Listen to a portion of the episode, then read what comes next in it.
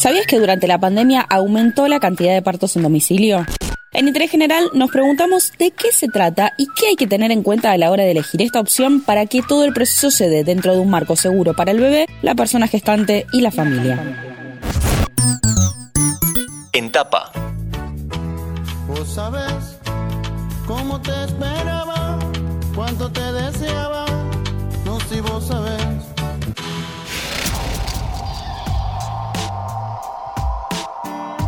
Belén Criado es licenciada en obstetricia, partera independiente y trabaja en el proceso de construcción de partos planificados en domicilio. Esa labor, según explica, tiene que ver con adquirir todas las herramientas necesarias para la toma de decisiones conscientes. Para poder comenzar a hablar de un parto planeado en una casa, es necesario contar con algunas condiciones previas que le otorguen un marco de seguridad a todo el proceso. Las condiciones necesarias para planificar un parto en domicilio tienen que ver, por un lado, encontrar el equipo con que la familia se sienta cómoda y sienta que puede construir un vínculo de confianza e intimidad. Y por otro lado, cursar una gestación saludable. Esto quiere decir que no haya ninguna patología asociada a la gestación que requiera de una asistencia médica especializada que solamente pueda brindarla la institución. Una vez dadas esas condiciones previas, la familia y el equipo profesional trabajan en una serie de planes alternativos en caso de necesitar un traslado, aunque siempre se trabaja en el plan básico que se desarrollará en domicilio. Lo que hacemos es acompañar la fisiología, no se aplica ninguna medicación como puede ser la oxitocina o una peridural, pero sí contamos con todas las herramientas necesarias para que si eventualmente hay que hacer un traslado, ya sea de la mamá o la persona gestante o, que acaba de parir o de ese bebé sea en una situación estable. Es decir, contamos con tubo de oxígeno o con un ambú pediátrico, contamos con algunas medicaciones que ayudan a estabilizar, tanto sintéticas como propias de la naturaleza. Y con estas herramientas lo que buscamos es estabilizar para hacer un traslado seguro.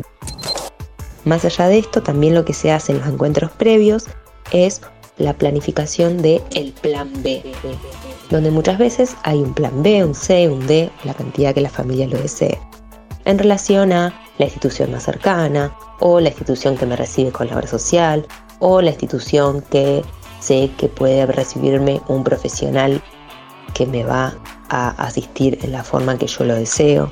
Todo eso se va planificando de antemano para que en el momento que, si es necesario, hay que hacer un traslado, sea de forma segura.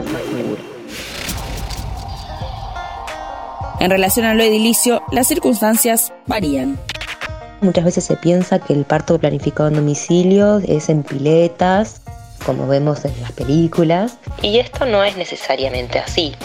Lo importante es que mm, esa mujer se sienta cómoda en el espacio donde va a parir, Puede haber o no una pileta, puede haber o no un banquito de parto, una ducha, una bañadera. Sabemos que el agua es un gran analgésico, también la aromaterapia, los masajes, los rebozos.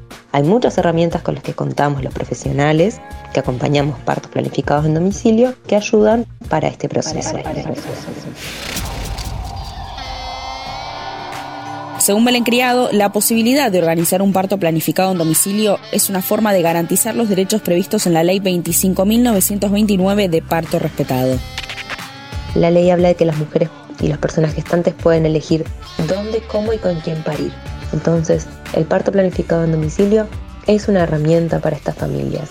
Lo mismo para poder cumplir con todas sus creencias culturales, religiosas, que bien sabemos que muchas veces en las instituciones los protocolos no permiten, por ejemplo, un parto verticalizado o ingerir alimentos durante el trabajo de parto o que entre algún acompañante que esa mujer o esa persona que está pariendo lo desee. Entonces, planificar un parto en domicilio es garantizar derechos a las familias. Las visiones y los miedos son muchos y por eso la planificación siempre es clave para acceder a un parto seguro y respetado. Mi nombre es Agustina Girón y nos vemos en el próximo episodio de Etapa. Mantenete informado siguiendo nuestras redes sociales. Interés General Podcast en Instagram, Spotify, Twitter y YouTube.